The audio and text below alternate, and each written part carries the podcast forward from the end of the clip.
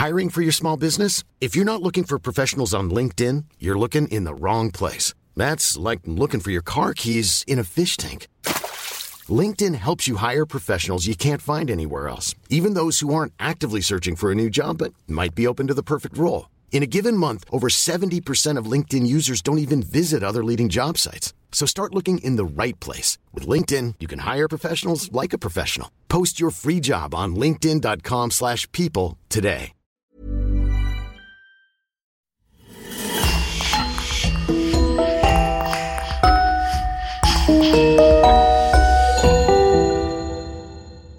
Bonjour à tous et bienvenue pour une nouvelle affaire criminelle. Avant de commencer, sachez que vous pouvez accéder à Patreon Le Coin du Crime ou à la chaîne YouTube en cliquant sur le bouton Rejoindre. Merci beaucoup. Métier noble, métier plein de sagesse, de patience, de dévouement, les infirmiers ont la tâche dure de veiller sur les malades, de répondre à leurs besoins, de se voir solliciter 24 heures sur 24. Certains embrassent ce métier par volonté d'aider son prochain, de veiller sur les autres, D'autres encore suivent ce cursus parce que c'est un métier qui offre des revenus stables et intéressants au fur et à mesure du cumul des années d'ancienneté et d'expérience. Et puis, il y a ceux qui exercent ce métier pour assouvir des instincts bien plus bas. Les exemples de cette dernière catégorie ne manquent pas. L'infirmier Niels Hugel a tué 85 de ses patients en Allemagne par le biais d'injections entre 2000 et 2005 dans les années 70 en Angleterre, le docteur Harold Chipman aurait tué près de 250 de ses malades, profitant de la confiance aveugle qu'ils avaient en lui. Ou bien encore l'aide-soignant américain, Richard Angelo, surnommé l'ange de la mort, qui en 1987 a tué 25 patients dans un hôpital du New Jersey. Une liste non exhaustive qui n'exclut pas d'autres cas moins connus restés dans l'ombre. Beaucoup ont avoué lors de leur arrestation s'être sentis supérieurs face à des personnes plus amoindries physiquement et à leur merci. Et que le fait d'avoir de l'ascendant les a motivés à commettre d'autres meurtres du même registre. Notre affaire d'aujourd'hui est celle d'un autre serial killer en blouse blanche, Elizabeth Watlaufer. Personne n'aurait soupçonné cette sympathique et rondelette dame d'une cinquantaine d'années, originaire de l'Ontario, commettre des crimes d'une telle cruauté et avec autant de méthodisme et de sang-froid. Employée dans la maison de retraite de Carrison Care à partir de 2007, elle se met rapidement à intenter à la vie des personnes âgées et impotentes qu'elle a à sa charge. Travaillant généralement la nuit, elle profite de ses shifts nocturnes et du peu de mouvement dans les couloirs de la maison de retraite pour passer à l'acte, étant l'une des seules à pouvoir administrer leurs médicaments aux résidents du home. En proie à la dépression et aux troubles compulsifs de la personnalité, Elisabeth, d'abord motivée par son travail, commencera de plus en plus à le haïr. Ayant la pharmacie à son entière disposition, elle en profite aussi pour chaparder des amphétamines et des antidépresseurs pour son usage personnel.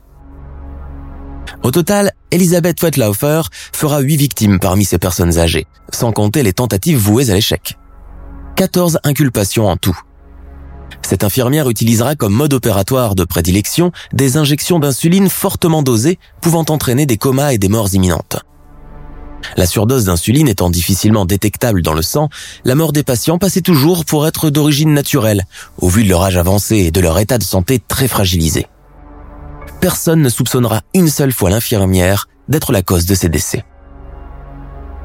Elisabeth Wetlaufer ne sera jamais prise sur le fait, mais avouera ses crimes de son propre chef au département de la police de la région avec un calme et un sang-froid hors du commun, assurant qu'elle serait passée à l'acte à cause d'une voix diabolique qui lui disait quoi faire dans son oreille. Son affaire provoquera un choc terrible et une révision des conditions de vie dans les maisons de retraite dans tout le Canada. Je vous invite à découvrir avec moi l'affaire de cet ange de la mort en blouse blanche.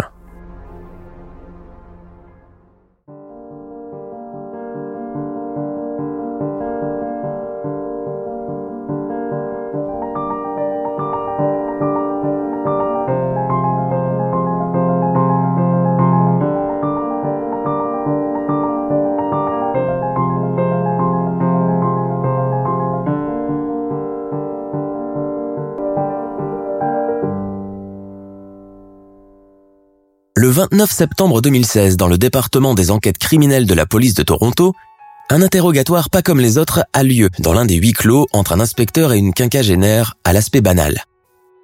L'entrevue est enregistrée par des caméras à l'intérieur de la pièce exiguë où a lieu l'interrogatoire. La femme, face au policier qui l'interroge, semble sereine, détendue et très loquace. Son nom est Elisabeth Wetlaufer. Une aide-soignante de 49 ans qui est venue avouer huit meurtres qu'elle aurait commis il y a dix ans de cela. Le policier est interloqué par l'aisance et la banalité du ton employé par cette femme pour parler des faits graves dont elle semble être l'unique responsable. Quant aux victimes, elles sont toutes très âgées, entre 70 et 90 ans en moyenne, résidant dans les maisons de retraite où Elisabeth Wetloffer a travaillé par le passé. Dans ces institutions spécialisées, elle ne reste d'ailleurs jamais longtemps, se faisant renvoyer pour son manque de professionnalisme et pour négligence face à des patients qui requièrent une attention toute particulière. Son mode opératoire s'effectue sans douleur, affirmant ne pas être d'une nature sadique et ne voulant pas infliger une mort douloureuse à ses victimes. Elle raconte comment elle n'a jamais eu recours à des méthodes barbares et traditionnelles comme l'étranglement avec un oreiller qui aurait laissé des traces suspectes sur le corps. Non, elle employait une méthode moins flagrante, une surdose d'insuline mortelle pour chacun des patients. Un choix mûrement réfléchi, voulu par cette infirmière qui connaît les effets secondaires que provoque ce médicament. L'insuline étant très difficilement décelable dans le sang, et compte tenu de l'âge avancé et de l'état de santé très fragile des victimes, tout le monde a cru à une mort naturelle, aussi bien le personnel des maisons de retraite que leur propre famille. L'interrogatoire qui dure plus de deux heures laisse des trêves à Elisabeth Wetloffer que la caméra de surveillance montre en train de siroter tranquillement un café, chantonner et méditer en l'absence du policier qui l'interroge. Quand l'inspecteur lui pose la question fatidique sur les raisons qui l'auraient poussé à commettre de tels meurtres, elle raconte être en proie à des crises de colère passagère, d'entendre des voix étranges et surnaturelles lui parler dans sa tête. Elle ajoute que la plupart des patients étaient incontinents, amnésiques, immobilisés, dans un état presque végétatif, et souffraient aussi bien physiquement que psychiquement de leur état de santé. Son unique souhait était d'abréger leur souffrance et de mettre fin à l'humiliation qu'ils vivaient chaque jour dans les maisons de retraite. L'enquête qui suivra révélera d'autres zones d'ombre sur la personnalité tourmentée de l'infirmière. Alcoolisme, dépendance aux psychotropes, long séjour effectué dans des instituts psychiatriques de la région de l'Ontario. La police, après mûre réflexion, décide qu'il est de son plein devoir d'avertir les proches des victimes, même si la tâche ne s'annonce pas facile. Hormis les huit meurtres déjà avoués par Elisabeth Wetloffer, l'enquête aboutira sur d'autres faits restés longtemps non élucidés. Tentative de meurtre à répétition sur d'autres patients de différentes maisons de repos, non-assistance à personne en danger, vol de médicaments non prescrits, erreur à répétition dans le dosage et l'administration de remèdes aux malades, faux et usage de faux. La police comprend que l'affaire s'annonce épineuse et difficile, car le plus grand problème des enquêtes sur les meurtriers en série est que leurs assassinats sont souvent étalés sur plusieurs années et dispersés sur différents périmètres. Elisabeth Whiteloffer n'échappe pas à cette règle, vu sa longue expérience dans les homes et autres résidences privées pour seniors. Son périple commence d'ailleurs dès l'obtention de son diplôme d'infirmière et son premier emploi. Entre 2007 et 2016, date de sa démission du poste d'aide-soignante, elle a travaillé dans trois de ces instituts spécialisés pour personnes âgées. Le Carison Care, où elle restera le plus longtemps, suivi d'une brève période au Telfair Place. Et puis dans les derniers temps au Meadow Park et à Ingersoll, des résidences privées offrant de meilleurs services et prestations étant donné qu'elles sont financées par les familles des résidents. Mais revenons quelques années en arrière afin de mieux cerner la personnalité tourmentée de cette femme serial killer. Elle est née Elizabeth Tracy May Parker le 10 juin 1967 à Woodstock en Ontario. Ses parents sont Doug et Hazel Parker, des gens stricts appartenant à l'église baptiste et à un courant rigoriste. Depuis son plus jeune âge, tout le monde l'appelle Bates Parker. Elle est inscrite au lycée Huron Secondary School, où elle chante aussi dans la chorale de l'école et se passionne pour le théâtre. Son plus grand souhait est de mener une carrière artistique et d'étudier l'art dramatique une fois arrivée à l'université. C'est surtout une adolescente mal dans sa peau, un peu godiche et complexée par son physique, qu'elle ne trouve pas très féminin. Son acné et son embonpoint précoce la dérangent et l'éclipse souvent face à ses autres amis physiquement plus gâtés. Sa sexualité aussi la tourmente et elle n'ose en parler à personne, surtout pas à sa mère qui risque de la juger trop sévèrement. Dès l'adolescence, elle se sait bisexuelle, mais elle est persuadée que personne ne s'intéresse vraiment à elle, fille ou garçon. Ses anciennes camarades de classe parlent d'une adolescente mesquine et fausse qui masque bien sa vraie nature derrière un sourire innocent et omniprésent. Ses parents, mais surtout son père, Doug, ne lui donnent pas assez de liberté. Il refuse qu'elle se rende à des booms et à des balles dansant avec ses amis, même quand ils sont organisés par l'église de leur paroisse. La poésie est sa seule consolation. Elle écrit elle-même des vers ayant pour thématique l'amour, la sexualité, le désespoir et la solitude. La morne période de l'adolescence aura aussi un rôle à jouer sur son futur comportement de femme adulte. Sa vie cloisonnée dans l'ambiance religieuse de la maison familiale en fera plus tard une adulte au comportement incertain et très immature. Ayant baigné dans la religion depuis sa plus tendre enfance, c'est tout naturellement qu'elle choisit de poursuivre son cursus dans une institution tenue par l'Église baptiste. Elle obtient son baccalauréat en éducation des religions de la London Baptist Bible College. Elle change toutefois complètement de cap quand elle décide de se tourner finalement vers des études d'infirmière. Elle s'inscrit au Conestoga College, toujours à Woodstock, en Ontario. Elle obtient son diplôme d'aide-soignante en 1995 et se met à exercer peu de temps après. Deux années plus tard, lors du service baptiste du dimanche, elle fait la rencontre de son futur mari, Daniel Wetlaufer. Les deux jeunes gens tombent rapidement amoureux et se marient seulement quelques mois après leur rencontre. Daniel Wetlaufer est un homme simple, issu d'un milieu modeste, et n'a pas poussé ses études bien loin. Il est chauffeur de poids lourd et de ce fait est souvent absent du domicile. Les années passent sans que le couple n'ait d'enfants et la relation se met à battre de l'aile. Elisabeth reproche à son mari de ne pas être assez impliqué dans leur couple et d'être émotionnellement distant et froid avec elle. La relation se dégrade encore plus quand Daniel découvre à son grand dame qu'Elisabeth le trompe en nouant une histoire d'amour virtuelle avec une femme sur les réseaux sociaux. Cette relation, bien que platonique, mettra à mal le couple qu'ils forment. Daniel, très religieux et n'arrivant pas à concevoir qu'une telle chose puisse détruire son couple, quitte le domicile bien avant l'annonce de son divorce avec Elisabeth. Il divorce à l'amiable en 2008 après 11 ans de mariage. Elisabeth, même si elle n'est plus amoureuse de son mari, vit très mal cette rupture. Elle sombre dans la dépression, commence à consommer de plus en plus d'alcool et a recours aux somnifères pour avoir un semblant de sommeil. Lors de son jour de repos hebdomadaire, elle fréquente les nightclubs dans l'espoir de rencontrer une nouvelle fois l'âme sœur. Hormis ses problèmes sentimentaux, c'est surtout son travail qui est une autre source interminable de fatigue, de stress et de colère permanente. En 2007, elle est aide-soignante dans une maison de retraite de la région, Carison Care. Elle a essentiellement des shifts de nuit et est chargée de la distribution des médicaments aux pensionnaires. Plusieurs soirées par semaine, elle est la seule à assurer le service et doit prendre des amphétamines pour pouvoir tenir jusqu'aux premières heures du jour. Mais surtout, Elisabeth Wetlaufer n'aime pas ce métier qui l'a motivée tant au début.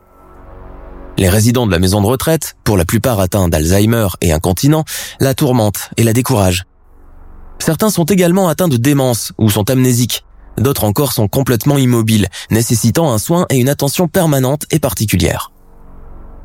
Bien qu'elle se fasse aider quotidiennement par d'autres infirmières, Elisabeth se sent de plus en plus malheureuse dans son travail. Certains patients, compte tenu de l'âge et de la maladie, deviennent abusifs et colériques, et nombreux sont ceux qui refusent obstinément de prendre leur traitement, de se laver, de se changer ou de manger. Malgré tout, ses collègues la décrivent comme une personne joviale, gentille et attentionnée avec tout le monde. Côté sentimental, Elisabeth commence à chercher des relations lesbiennes à distance par le biais de sites de rencontres et de réseaux sociaux. C'est là qu'elle fait la connaissance d'une femme, Sheila Andrews. Les deux amis se rencontrent quelques temps après, entament une relation et emménagent ensemble.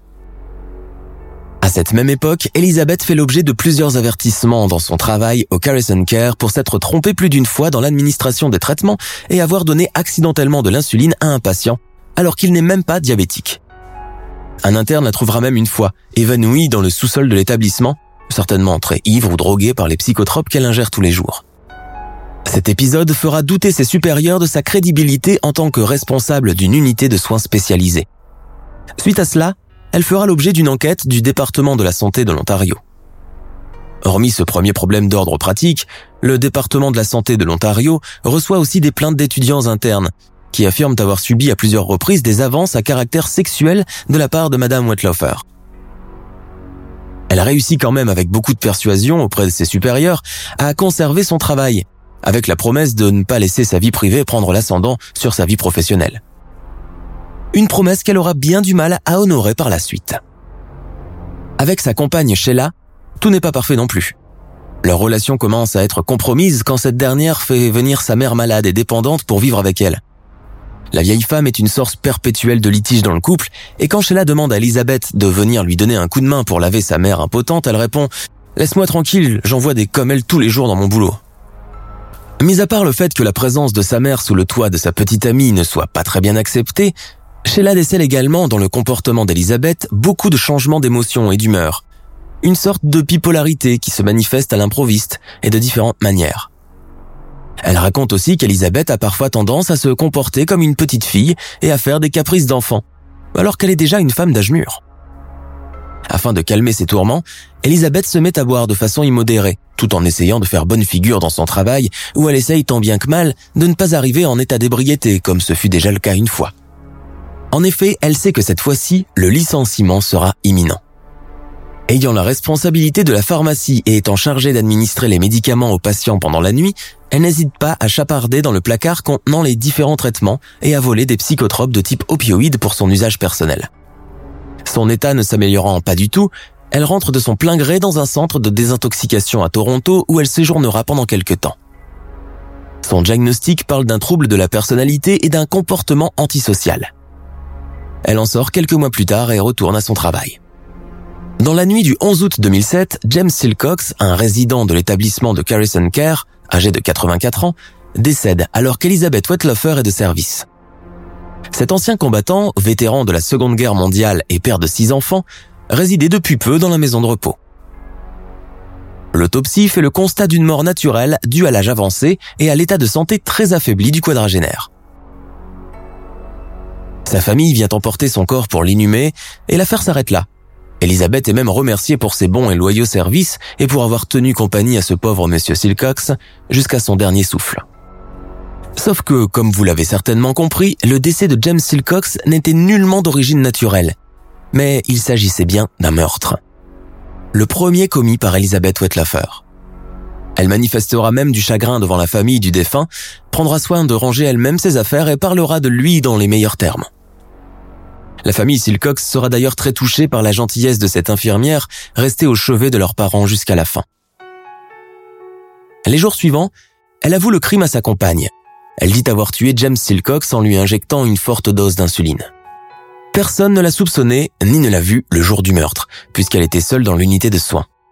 Sheila, bien que choquée par cette révélation, ne fera rien pour verbaliser Elisabeth et lui dira tout simplement d'arrêter de faire des choses pareilles à l'avenir, sous peine d'être prise en flagrant délit et d'être arrêtée par la police. Elisabeth n'écoute cet avertissement qu'à moitié. À présent, l'irrésistible envie de voir agoniser ces pauvres vieilles personnes ne la quittera plus.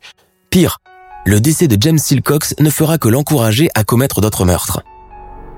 Quelques mois plus tard, en décembre, lors des fêtes de Noël, une autre résidente, une Italo-Canadienne de 86 ans, Clotilde Adriano, sombre dans un profond commun pendant la nuit. Elisabeth est évidemment à son chevet cette nuit-là. Personne ne la soupçonnera d'avoir voulu essayer d'intenter au jour de Madame Adriano. La vieille dame finit par s'en tirer malgré sa santé déjà défaillante. Elle ne décédera qu'un an plus tard, en 2008, de mort naturelle cette fois-ci, semble-t-il. Sa sœur, Albina de Medeiros, résidente comme elle dans le même home, décédera deux ans après elle dans les mêmes circonstances. Coma, rémission, et puis décès dans son sommeil. Encore une fois, c'est Elisabeth Wetlofer qui est à son chevet lors de son malaise. Il est d'autant plus curieux de constater qu'aucun de ses collègues n'a pu faire le lien entre les décès, survenus presque tous de la même manière, à la même tranche horaire où elle est en service et avec des patients présentant les mêmes symptômes. Entre 2008 et 2009, deux autres pensionnaires de Carrison Care, Michael Pridle et Wayne Edges, survivent comme les deux sœurs à un surdosage d'insuline, dans les mêmes conditions. Leur âge ne dépassant pas les 70 ans jouera d'ailleurs un rôle dans leur convalescence rapide. Sauf qu'Elisabeth en a assez de voir ses victimes s'en tirer après seulement quelques temps, et l'envie de les voir mourir lentement commence à la tourmenter de plus en plus. Pour assouvir son instinct meurtrier, elle se sent prête à doubler, voire à tripler la dose. Les meurtres reprennent entre décembre 2007 et mars 2014, et ils sont bien six pensionnaires du Carrison Care à succomber à des overdoses mortelles. Ces nouveaux pensionnaires, Wetlofer les choisit très âgés et très décharnés physiquement, ayant le minimum de chances de s'en tirer. Maurice Grana, 84 ans, Helen Matheson, 95 ans, Gladys Millard, 87 ans, Marie Zawinski, Helen Young, 90 ans, et la dernière, Maureen Pickering, âgée de 79 ans, meurent les uns après les autres durant la nuit, sans éveiller une seule fois des soupçons quant à l'étrangeté et les circonstances dans lesquelles leur décès a lieu. Une injection de vitamine D, allongés dans leurs lits respectifs, sans cris et sans douleur, et surtout sans la moindre trace. Si Elisabeth a choisi l'insuline, ce n'est évidemment pas un choix bénin. De par sa longue expérience dans le domaine, elle sait pertinemment que l'insuline est difficilement détectable lors d'analyses sanguines, et ce même à forte dose dans le sang. Son pouvoir de dissolution immédiat en fait une substance beaucoup moins suspecte que les psychotropes, l'alcool ou les poisons comme l'arsenic et sa forte odeur d'amande ou le cyanure qui provoquent des échymoses et un changement de couleur de l'épiderme. Ces poisons sont d'ailleurs facilement répertoriés dans les analyses sanguines et marquent à long terme la peau, le cuir chevelu ou encore l'intérieur des ongles. Elisabeth Wetlofer, qui est de garde pendant les nuits, a sa propre méthode pour persuader ses patients de l'injection d'insuline. Quand il la questionne à propos du médicament, elle répond de sa voix la plus neutre et la plus professionnelle possible. C'est de la vitamine D, ça ne peut vous faire que du bien. Vous n'êtes presque jamais au soleil. Si la mort par surdosage d'insuline peut paraître indolore, il n'en est rien dans la réalité. Elle peut générer de nombreuses complications avant trépas, dont de la suffocation, de la coagulation sanguine, l'immobilisation graduelle des membres et des spasmes conduisant à une agonie des plus terribles. Et pour une tueuse en série aussi sadique qu'Elisabeth Wetlofer, voir trépasser ses victimes constitue un vrai sentiment de triomphe. Durant cette période, sa vie familiale et sentimentale n'est plus au beau fixe. Sa compagne, Sheila Andrews, fatiguée de son mauvais caractère imprévisible, décide de la quitter. Suite à cette nouvelle séparation, Elisabeth se tourna vers la religion et vers Dieu, espérant trouver un peu de réconfort dans sa vie très chahutée et déséquilibrée elle commence à fréquenter à nouveau le service dominical de l'église baptiste de son enfance. Elle assure cependant que des voix ne cessent de la tourmenter et lui intime de commettre des choses terribles, que ces mêmes voix la narguent souvent, se moquent d'elle et rient aussi dans son oreille. Parfois elle pense aussi entendre la voix de Dieu et racontera lors de son interrogatoire qu'elle aurait agi sous son commandement. Après une énième grosse erreur professionnelle et après plusieurs nouveaux avertissements, Elisabeth est finalement congédiée du centre de Carison Care en 2014. Elle est suspendue de ses fonctions pour faute professionnelle grave, prescription de médicaments, dosage erroné et manque de responsabilité et d'organisation. Toutefois, l'organisme provincial, l'Ontario Nursing Association, intervient dans son dossier de licenciement et se montre clément envers elle. On accepte de lui verser une somme de 2000 dollars et on lui fournit une lettre de recommandation. Cet argent, elle se dépêche de le claquer et se retrouve bientôt sans ressources. Quelques mois plus tard, elle trouve un poste équivalent à mi-temps au Meadow Park, une autre maison de retraite. À l'heure de cette période, elle commence à parler ouvertement des crimes qu'elle a commis dans le Carson Care, donnant le nom des patients et leur état de santé, et raconte avoir agi ainsi afin d'abréger leur souffrance. Elle confie ses crimes à plusieurs personnes de son entourage, aussi bien à un couple d'amis qu'à un interne qui travaille avec elle au Meadow Park, sans compter un avocat et même le pasteur de sa paroisse et son épouse. Connaissant son passé psychiatrique, ces personnes ne sont pas convaincues par ces révélations et restent persuadées qu'Elisabeth aurait inventé toute cette histoire pour attirer l'attention sur elle et croient qu'elle serait incapable de faire du mal à une mouche. Au lieu de la dénoncer à la police, ce sont plutôt leurs conseils qui lui offrent, lui recommandant de ne plus recommencer.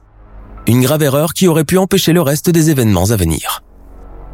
Pendant cette période, elle consulte aussi régulièrement un psychologue, chez qui elle se rend chaque mois pour son suivi. Ce dernier, qui la traite depuis quelques années déjà, lui prescrit encore à sa demande de nouveaux médicaments. L'un pour le trouble compulsif de la personnalité et l'autre pour la dépression. Toutefois, le traitement n'apporte aucune amélioration à son état de santé mentale. Elle décide de suivre une cure dans un centre de désintoxication. Sauf qu'une fois embauchée à Meadow Park, l'instinct meurtrier d'Elizabeth Wetlofer refait surface. Avec le même mode opératoire que lors de ses précédents meurtres, elle injecte une dose mortelle d'insuline à un résident de 75 ans, Arpad Horvat, en lui assurant de lui avoir fait un shoot de vitamines pour qu'il se sente mieux au réveil et qu'il ait moins mal aux articulations. Le vieil homme se laisse persuader et sa terrible agonie se déroulera sous les yeux de l'aide-soignante. Elisabeth, pour ne pas éveiller les soupçons, décide encore de quitter l'établissement pour un autre, toujours dans la région de Toronto. Elle jette cette fois-ci son dévolu sur une résidence privée huppée, accueillant les personnes âgées et atteintes de démence. Le lieu s'appelle Telford Place et elle y restera jusqu'en 2016, date à laquelle elle quitte définitivement son poste d'infirmière. À Telford Place, une nouvelle fois, une patiente frôle la mort de justesse suite à une overdose d'insuline. Il s'agit de Sandra Toller, âgée de 77 ans. Puis c'est au tour de Beverly Bertram, âgé de 68 ans, logé dans la résidence privée d'Ingersoll qui subit à son tour la folie meurtrière d'Elizabeth Wetlofer. Beverly Bertram, considérée comme la plus jeune des victimes de Wetlofer, sera l'une des témoins clés encore en vie lors de l'ouverture de son procès. En 2016, Elizabeth raccroche finalement sa blouse et quitte pour de bon le métier d'aide-soignante. Elle revient occasionnellement au centre de désintoxication CAMH, où elle se fait encore traiter pour ses addictions aux médicaments et à l'alcool et où elle est devenue également bénévole. Quand l'un des responsables de l'établissement lui demande de donner de l'insuline à de jeunes patients diabétiques, elle redoute tellement de passer à l'acte qu'elle refuse, sans fournir d'explication, ce qui étonne le responsable, la sachant infirmière de métier. Ses crimes lui pèsent et l'empêchent de se concentrer. Elle recommence donc à en parler aux autres aides-soignants du centre de désintoxication, leur raconte que les huit pensionnaires morts, elle a eu fermement l'intention de les tuer et que ce n'était absolument pas un accident. Ces derniers, effrayés et choqués par les propos d'Elisabeth, décident d'alerter les autorités afin de mettre les choses au clair. De son côté, elle envoie un long mail à l'organisme provincial de régulation de la profession, le College of Nurses of Ontario, pour leur parler de ces délits commis à Carrison Care, mais aussi à Meadow Park et plus récemment à Tefler Place. Dans son courrier de quatre pages, elle donne tous les détails personnels des patients qui étaient à sa charge, leur âge et l'intention préméditée de les tuer. Elle en profite pour déposer également sa démission de l'ordre des infirmiers et demandera à ce qu'une investigation soit ouverte. Suite à quoi, elle va elle-même se dénoncer à la police. Le 25 octobre 2017, c'est au sein d'une unité de département d'enquête de Toronto, dans un huis clos, filmé par des caméras cachées, qu'a lieu l'interrogatoire de l'ange de la mort. Lors de cet interrogatoire de plus de deux heures, le policier va de surprise en surprise. Au lieu de la coupable repentante qu'il a cru avoir face à lui, il trouve une femme obèse, visiblement très à l'aise et très loquace, qui lui relate sans peine et avec enchaînement les différents délits commis entre 2007 et 2015 dans les maisons de retraite. Elle raconte comment, avant chaque crime, elle voyait comme tout en rouge, qu'elle rentrait dans une colère noire et qu'une voix lui disait alors quoi faire à ce moment-là. Le policier qui l'interroge lui fait faire plusieurs pauses. Il sait qu'il a affaire à une serial killer d'un genre particulier, de ceux qui tuent dans les hôpitaux, harassés par des malades incontinents et difficiles. Mais Elisabeth assure qu'elle ne voulait aucunement se venger de ces personnes. Bien au contraire. Elle voulait juste mettre fin à leur souffrance et leur permettre de quitter ce monde avec dignité. Le policier a devant les yeux le courrier du College of Nurses of Ontario, qui fournit les différents détails sur les personnes tuées par Wetlofer. Il apprend également que la coupable a effectué de longs séjours en désintoxication et dans des instituts psychiatriques de la région, qu'elle prenait des traitements lourds pour réguler ses troubles comportementaux. Eileen Giles, la juge chargée du dossier d'inculpation, donne le feu vert pour que des témoignages soient recueillis au sein de la communauté afin d'aider les enquêteurs. Les familles des victimes aussi devront être confrontées à la vérité sur la mort de leurs parents. À l'inspecteur Rob Hagerman, de la branche des investigations criminelles de Toronto, et le sergent Elizabeth Brown, incombe la lourde tâche d'annoncer la nouvelle aux proches. Ils savent que ce sera difficile et veulent faire les choses dans les normes. De ce fait, avec leurs autres collègues, ils rédigent pour chaque famille un texte avec toutes les informations sur l'enquête en cours et leur rendent visite une par une, compatissant réellement à leur peine. Pour chacune des familles des huit victimes de Wetlofer, la nouvelle cause un choc terrible. D'après la police, ces personnes ont placé leurs parents dans des maisons de repos en espérant qu'ils reçoivent beaucoup d'attention et de protection de la part du personnel soignant. D'autant plus que ces institutions, qu'il s'agisse de Carrison Care, Meadow Park, Terfel Place ou encore Ingersoll, ont toute une bonne réputation dans la région. Il est donc inconcevable qu'une personne chargée de s'occuper d'eux puisse songer à leur faire du mal, comme l'a fait Elizabeth Wetlofer, sans que personne ne remarque rien, et sans qu'elle n'éveille le moindre soupçon. Toutefois, les enquêteurs demandent aux familles de garder le secret tant que l'enquête n'a pas encore élucidé tous les points. Malgré son dossier médical et ses attestations de séjour dans des institutions psychiatriques qui pouvaient lui garantir des circonstances atténuantes, Elisabeth Wetlofer sait qu'elle risque désormais une lourde peine de prison. Mis à part les huit meurtres prémédités, elle est aussi accusée de quatre tentatives de meurtre et deux chefs de voie de fait et envoyée en détention provisoire le 13 janvier dans l'attente de son procès. Son procès s'ouvre à la Cour d'appel de Toronto début juin 2017. Contre toute attente, l'accusé renonce à son droit à une audience préliminaire en huis clos et plaide coupable pour tous les chefs d'accusation qui lui sont attribués. Son verdict est finalement annoncé le 26 juin 2017 en présence des membres des familles des victimes, ainsi que de Beverly Bertram, sa dernière victime âgée de 68 ans qui a échappé de peu à la mort. Lors de son audience, elle avoue avoir été parfaitement lucide quand elle a tué ses victimes et que même si elle connaît la différence entre le bien et le mal, étant élevée dans un milieu conservateur, elle insiste cependant qu'elle a agi sous l'influence d'une entité. Dieu ou le diable voulait que je le fasse, lâche-t-elle devant la cour interloquée. L'ancienne infirmière décrit l'étrange rire qu'elle entendait dans son oreille avant de commettre chaque meurtre, une espèce de cactage comme venu des gouffres de l'enfer selon elle.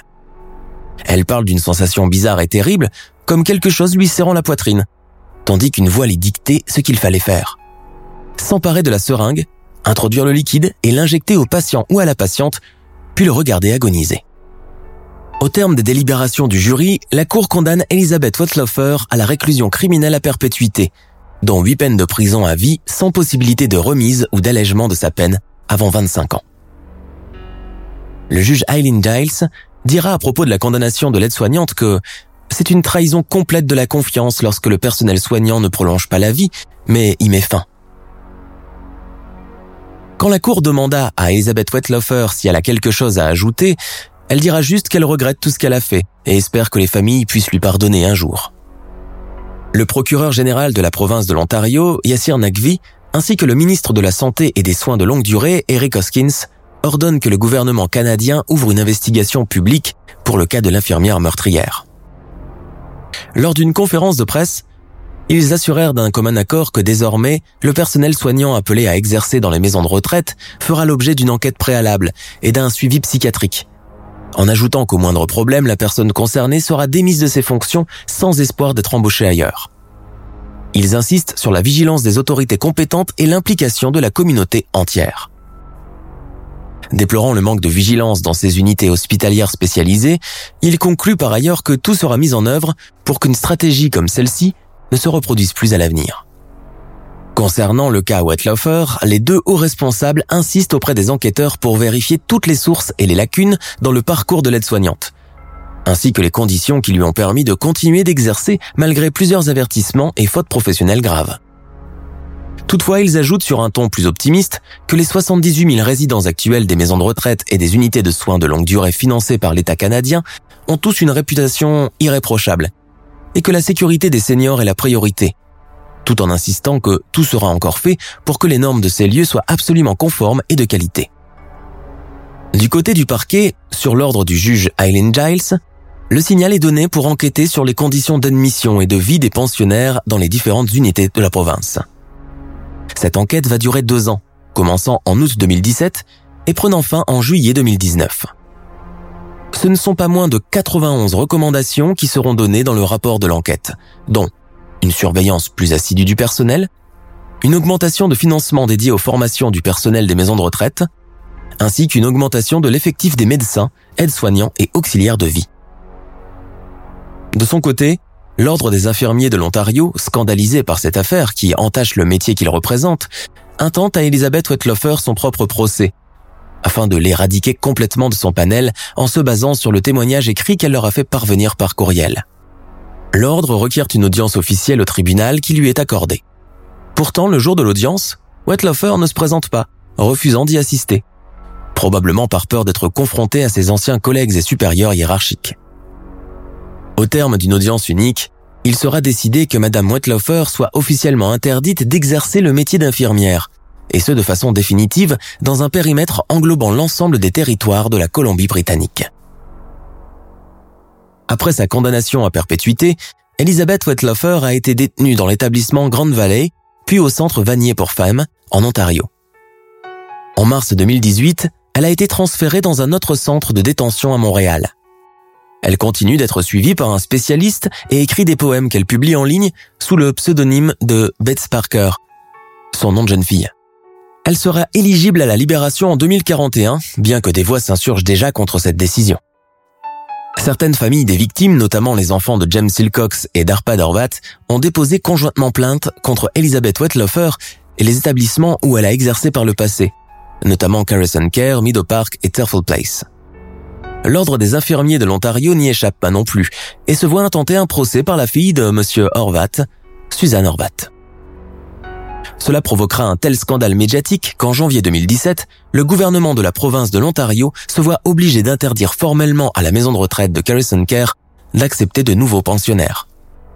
Cet arrêt a été déclaré suite à de nombreuses failles au sein de l'établissement.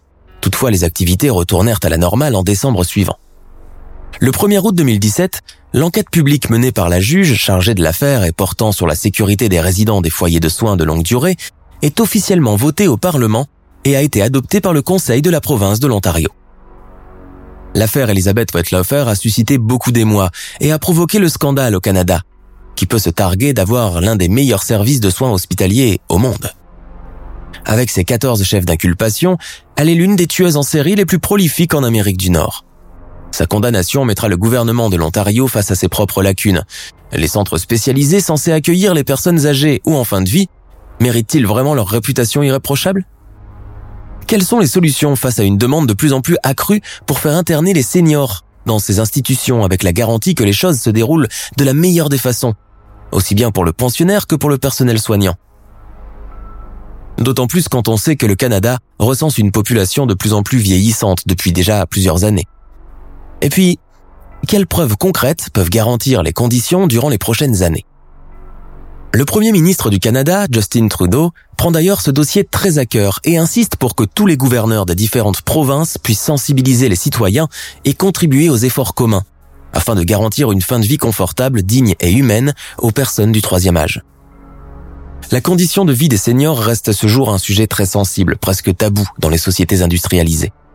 Avec lui, son lot de culpabilité des familles auxquelles on reproche d'avoir carrément mis à la porte des parents vieillissants et dépendants.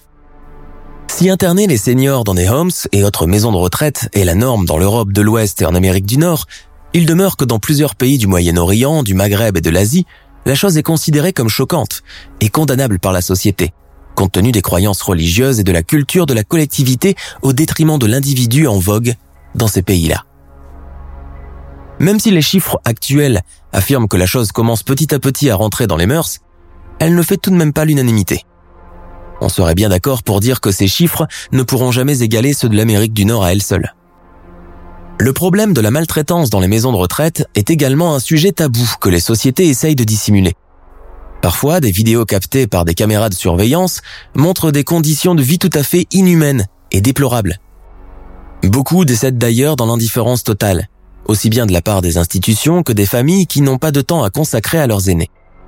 Beaucoup ne viennent d'ailleurs jamais de leur plein gré et y sont forcés par leur famille, qui ne peuvent pas s'occuper d'eux surtout dans les cas de maladies de longue durée telles qu'Alzheimer, amnésie et démence. La cohabitation entre enfants et parents devient alors très difficile. D'autres toutefois disent se sentir mieux dans les maisons de retraite, où ils ont la possibilité de nouer des liens avec des personnes de leur génération et se faire prodiguer des soins difficiles à effectuer à domicile. En Italie et en Grèce, deux pays où le statut de parent ou de grand-parent reste sacré, ont choisi de faire garder sa population vieillissante à domicile par une aide à la personne. Cette approche permet non seulement à la personne âgée de ne pas quitter sa maison, et ainsi d'éviter un éventuel choc de changement de lieu et de chambre, mais aussi d'avoir toujours la famille et les voisins à proximité. Ce sont aussi les deux pays européens où la population vit le plus longtemps et de manière plus saine. Aujourd'hui, avec l'augmentation de l'espérance de vie et l'amélioration des soins médicaux et sanitaires, les populations mondiales auront tendance à vivre plus longtemps. Mais à quel prix?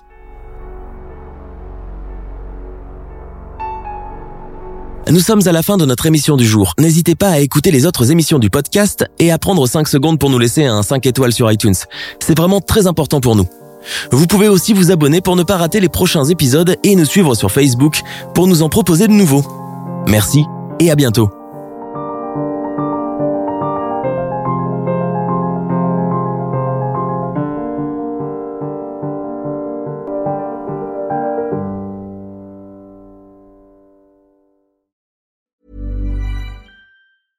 Imagine the softest sheets you've ever felt. Now imagine them getting even softer over time. That's what you'll feel with Bowl and Branch's organic cotton sheets. In a recent customer survey, 96% replied that Bowl and Branch sheets get softer with every wash. Start getting your best night's sleep in these sheets that get softer and softer for years to come. Try their sheets with a 30-night guarantee. Plus, get 15% off your first order at bowlandbranch.com. Code BUTTERY. Exclusions apply. See site for details. When you make decisions for your company, you look for the no-brainers. And if you have a lot of mailing to do, stamps.com is the ultimate no-brainer. It streamlines your processes to make your business more efficient, which makes you less busy. Mail checks, invoices, legal documents, and everything you need to keep your business running with stamps.com. Seamlessly connect with every major marketplace and shopping cart. Schedule package pickups and see your cheapest and fastest shipping options from different carriers. With rates up to 89% off USPS and UPS rates. And with the Stamps.com mobile app, you can take care of mailing and shipping wherever you are. Make the same no-brainer decision as over 1 million other businesses with Stamps.com. Sign up with Code PROGRAM for a four-week trial, plus free postage and a free digital scale. No long-term commitments or contracts. That's Stamps.com. Code PROGRAM.